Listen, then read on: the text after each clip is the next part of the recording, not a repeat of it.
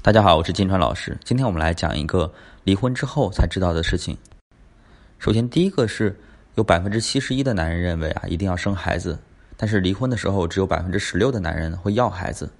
妇联有这样的一项调查，真的很令女人丧气。在中国离婚的家庭里面，有六个男人中只有一个会选择要孩子，但是百分之七十一的男人都会用各种的花言巧语怂恿他的女朋友、情妇、老婆为自己生下孩子。来满足自己的繁殖欲，这也足以告诉我们，孩子真的不是女人用来绑定对方的绳索，相反，它会成为导火索，成为矛盾的催化剂，成为离婚的时候最惨烈的牺牲品。所以千万不要精虫上脑，一时冲动就生下了所谓的爱情结晶。要看看自己是否真的做好了准备，不是两个人抚养孩子的准备，而是你一个人抚养孩子的经济准备、加心理准备、加时间准备、加能力准备。如果你没有，那么恭喜你。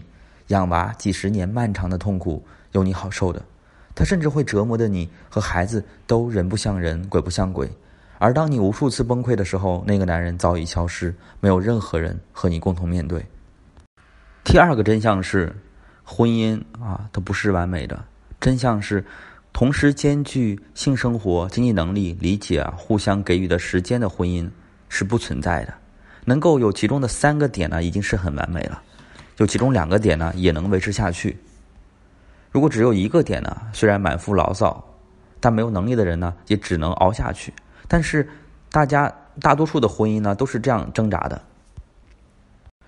所以想一想，你希望在婚姻当中获取什么？是爱，是钱，是安稳，是孩子，还是陪伴、父母的认可、内心的快乐、性的满足、资源的上位、自我实现的可能呢？注意，你只能选择其中的一到三项。永远无法全部得到，并且随着年龄增长呢，你能够实现的选项还会减少。如果你说我什么都想要，那就真的会害死你。第三个真相是，男人比你想象的更势利。婚姻真不是尘埃落定的承诺，你以为的细水长流、来日方长，很多时候会成为一地鸡毛、反目成仇。你今日听到的山无棱、天地合，明天就可能成了争房、争钱、争孩子。它只是一种合作。你肤白貌美，显年轻，他有房有车有存款。你本科学历，工作稳定，是个很好的老婆人选。他性格乐观，积极向上，是个前途无量的好青年。大家在这些条件的基础上进行权衡，自愿结合，互相成全，各取所需，让两个人的利益都能够最大化。这就是婚姻的经济学意义。既然是合作呢，那么大家就免不了在乎投入产出比。出于本能啊，每一个理性人都希望投入最少，获得最多。比如，比如妻子呢，都希望自己不上班，啥也不做，啥也不付出，就被老公天天宠着。但你肯定忽略了，每一个丈夫也都有这种我的婚姻最好是投入少、成本低、代价小、回报大的想法。他们期望妻子呢能够更漂亮，让自己视觉、心情、性更愉悦。希望妻子呢能够赚更多的钱，分担更多的工作，让他能够更加轻松的享受家庭时光。